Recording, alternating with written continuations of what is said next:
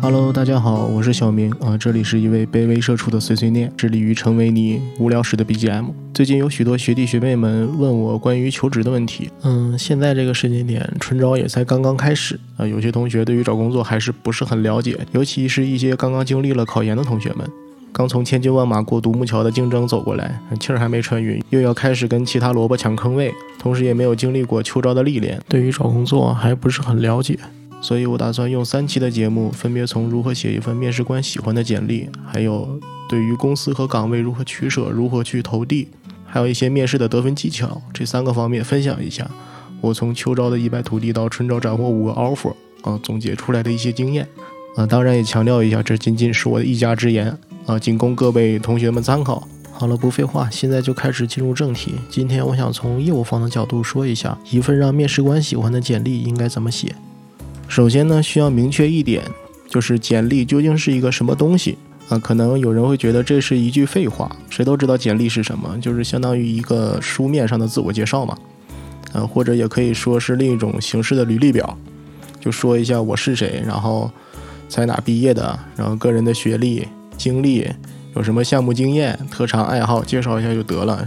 没有什么可说的，就它就是这个用途嘛。当然，他说的没有错，简历确实就相当于一个书面版的自我介绍。但是呢，我最近在帮团队招实习生的时候，看到很多同学的简历都有一个共通的问题，就是大家都忽略了一点，就是简历上的自我介绍的目的究竟是什么？你究竟要通过这篇自我介绍去展现出一个怎样的自己？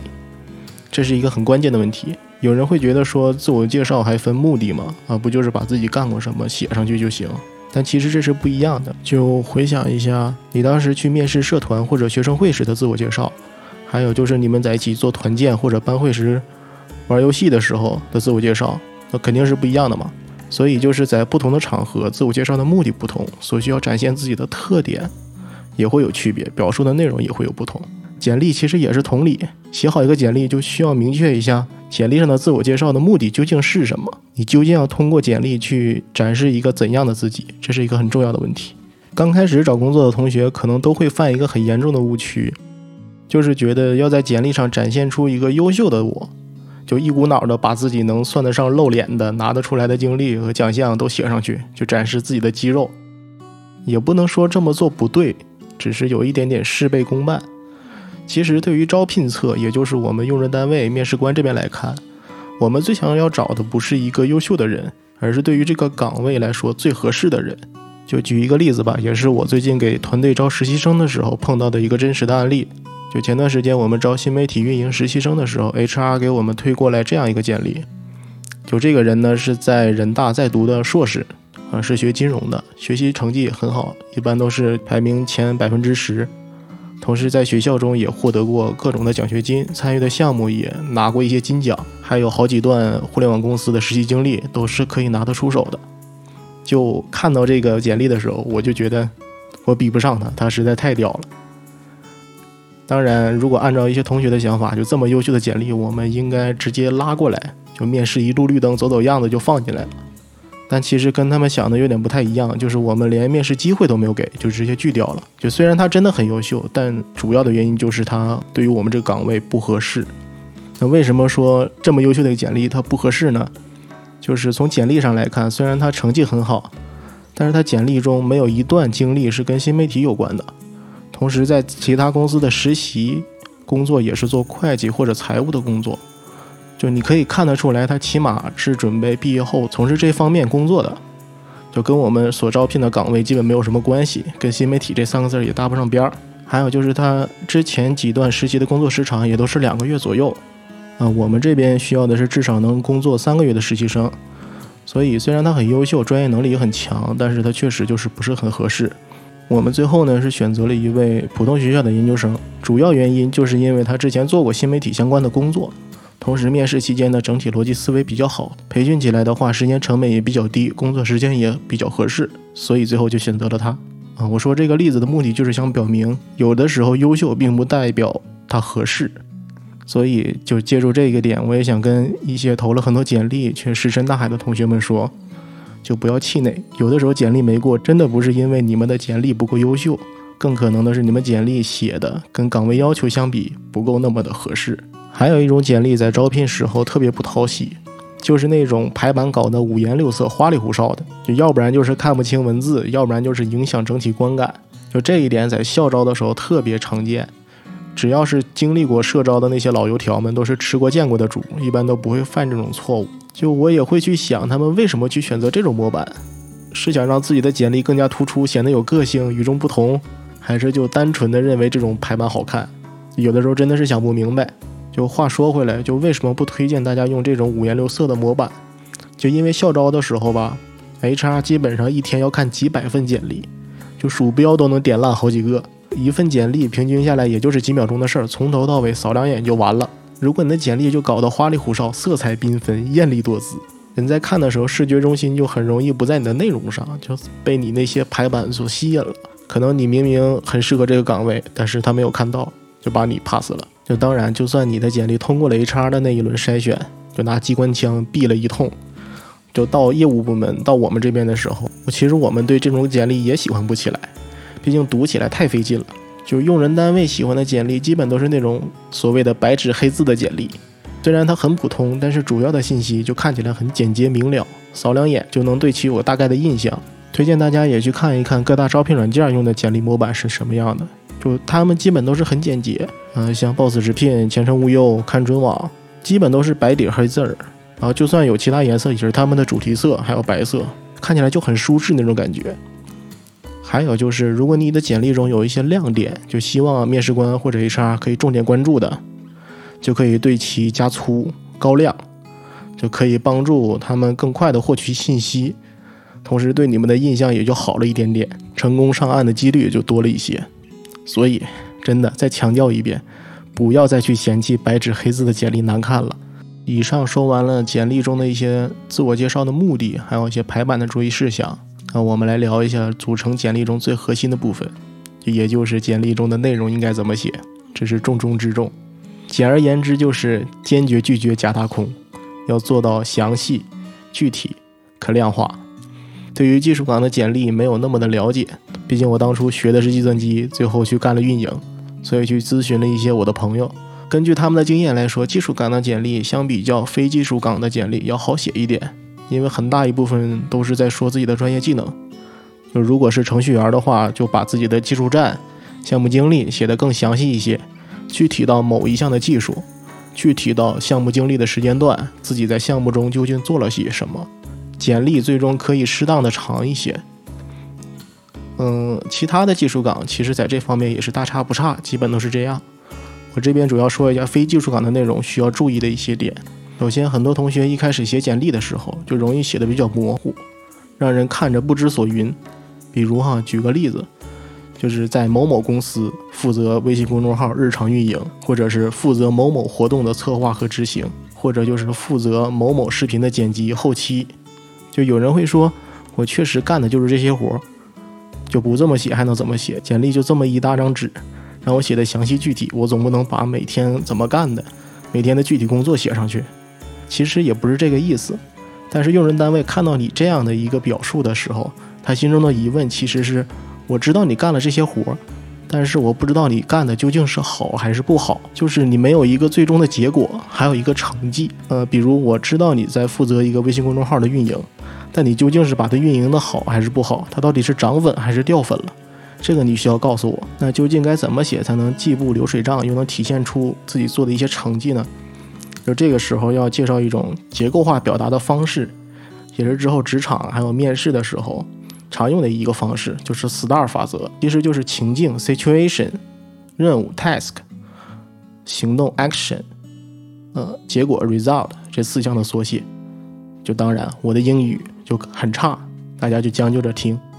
就简单来说，我们在形容一段经历的时候，可以这么写：就是我在某某的情境下，为了完成某某任务，采取了什么什么行动，得到了一个怎样的结果。就我们在写实习经历和项目经历的时候，就尽可能的用 STAR 法则往里去套。当然，最好能选一些结果能够量化的经历去写。这样的话，用数字去表示结果的时候，给人的感觉更加直观一些。就举个例子哈，啊，我们将在某某公司负责微信公众号日常运营，这段经历用四大法则套一下，就就可以改成我在某某公司负责什么什么微信公众号的日常运营，包括文章选题、撰写、排版的工作，共计完成了多少多少篇文章，平均每篇浏览量达多少多少，点赞数是多少多少，收藏数是多少多少，总计增长了多少粉丝，就这么一写，你的简历就显得丰富了很多。然后同时，HR 和业务方也明确的知道了你究竟做了些什么工作，也能体现出你的一些工作能力。当然，肯定也会存在一些人说，呃，其实我我做了这些工作，但是最终的数据不是很好看，甚至有一些差，然后我做的结果也不是能拿得出手。这时候就要去做一点点的优化。但是我们要向六老师学习，在保证细说不是胡说，改编不是乱编的前提下，去做这些优化改进。其实说起来很简单，就是如果数据量本身很小，就去写绿值；如果还是不好看的话，尽可能的去往细了拆。比如说，如果我公众号的文章阅读量就几百，感觉写出来不是很露脸，毕竟人家都是十万加嘛，那就去看一下阅读量相比之前有没有提升。如果有提升，就写提升了百分之几；如果这个提升还不是很大，就去写这些文章最高浏览量。达多少多少多少，其实就是换一种维度去看这些数据。总之，只要数据你拆的足够细，终究能找到几个拿得出手的数据。那万一说我没有实习经历，没有项目经历，应该怎么办？那就把在学校参加的社团、学生会、团委、班干部，或者自己私底下做的一些经历往上凑一凑。要是这些都没有，就是在大学中真的没有参加过什么活动，那就尽可能的去找一些实习，去丰富一下自己的简历。啊，有人觉得说我线下实习可能来不及了，其实现在还有很多线上实习的项目，就一两个月，然后也不耽误你的日常生活，你该干什么干什么，每天也花不了多长时间，也能往你的简历上添一些内容。如果这些都来不及，就找一些熟人问一问他们实习或者是他们参与的项目都究竟干了什么，就问的一定要透彻一些。就一定要完全的了解他们究竟在干了什么，是怎么干的，这非常重要。但其实这种办法并不推荐，因为毕竟是编瞎话，在后面面试的时候很容易就会露馅，然后被面试官发现一些漏洞什么的。但这其实就是没有办法的办法嘛。再说一些其他需要注意的一些地方，就是很多简历上都会有奖项荣誉这个栏目，就只要是有含金量的，尽量都往上写。如果你真的太优秀了，有一堆这样的奖项荣誉，那就挑比较靠近岗位要求的去写。如果没有什么荣誉的话，那就有啥写啥。就只要是能凑得上数的一些奖状，就往上写。只要别把你小学的三好学生证书写上去就行。还有就是一些技能，什么计算机二级、四六级、雅思、托福、GRE，如果你过了，就往上写，有什么写什么。如果你的四六级分数比较高的话，可以在后面打个括号，附上你的分数，就证明你的英语能力还是可以的。再不济，如果这些都没有，那就把精通 Office 给我写上。就算你自己实际不精通 Office，不怎么会用，那就学一学，反正起码要有。还有就是作品，如果有作品的话，就最好把作品附上。比如说，如果你是程序员，可以把你的博客、开源项目往上附。如果你想去做内容，想去做编辑，那就把自己之前写的文章或者运营的公众号往上放。设计的话，就附上之前的作品集。这些其实都是加分项，可以上传到网盘，然后在简历中把网盘链接写上去。然后一些公司投递的时候也会有那个作品上传的入口，打个压缩包往上上传。还有就是个人优势这一栏，这一栏其实也很重要。它主要的要求就是简洁明要，还有字数要少。因为如果你写的字数很多的话，在招聘的时候，HR 看的是看不完全的，他只能展示那么几十个字，所以字数一定要少，要简洁精炼。同时呢，还要贴近岗位要求，不要什么都写。嗯，就打个比方吧，如果你要是去应聘一些编辑啊、写作岗位的话，你就可以主要去写你的写作能力，你写过多少篇爆款文章，然后你也可以写你读过多少本书。这个时候就没有必要去说你容貌较佳、气质较好，就这个虽然也是一种优点，但是相对于这个岗位来说，它并不是必须的，也不是那么必要的。所以就是你写的这些个人优势要匹配这个岗位的需求，这是很重要的。剩下的就是一些最基础的信息了，比如说姓名啊、电话呀、邮箱啊之类的一些信息，必须要写上去。然后有照片的话，最好放上。学历当然也是要写的，然后你的专业，然后毕业院校。如果你的成绩比较好的话，可以在简历上写上你的绩点，然后还有你的排名是在前百分之多少，这个都可以写。如果咱们的成绩没有那么好的话，那可以不写这些东西，毕竟就不用出来丢人现眼了嘛，对吧？还有就是期望薪资这一栏，如果你真的对于收入有一些硬性要求的话，那可以写，但是最好建议别写，因为如果你的期望薪资过高的话，HR 可能会直接放弃掉你。毕竟作为一个刚毕业的学生，如果你的期望薪资过高的话，给人的感觉并不是很好。我感觉能说的、该说的也都说完了。就回顾一下前面说的吧。就对于简历来说，合适要比优秀更重要。公司希望招到的其实是跟这个岗位最合适的人，而不是一个最优秀的人。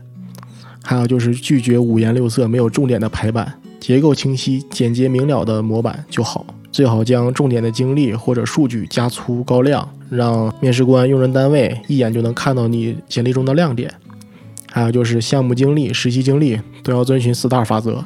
对于结果来说，尽可能的做到详细、具体、可量化。如果数据不好看，那就去换一个维度去统计，或者尽可能的往细拆分。奖项、技能、作品有的话就都搬上去，这都是加分项。还有就是个人优势一定要贴合岗位的要求去写。啊，对了，还有一点需要注意，就如果你要花钱找人修改的话，一定要让人家全篇都要看。不要说是项目经历找一个人去优化，个人简介找另一个人去优化，然后校园经历再找另一个人去优化。就算你找了不同的人看了很多遍，最后修改提交的时候也要自己顺一遍，要不然会存在那种几个部分画风都不一样，就我一眼就能看出来你这个是找过高人指点过的，就很尴尬。重申一遍，这仅仅是我一家之言，仅供各位参考。各位同学也可以参考一下其他人的建议，最好是找你目标岗位的学长和学姐请教一下，让他们给一些建议，这样更贴切也更具体。最后，您的点赞、订阅、分享都能让我感受到你对于这个节目的喜爱。如果有任何疑问或者不同见解，欢迎在评论区留言。这里是一位卑微社畜的碎碎念，致力于成为你无聊时的 BGM。我是小明，我们下次再见。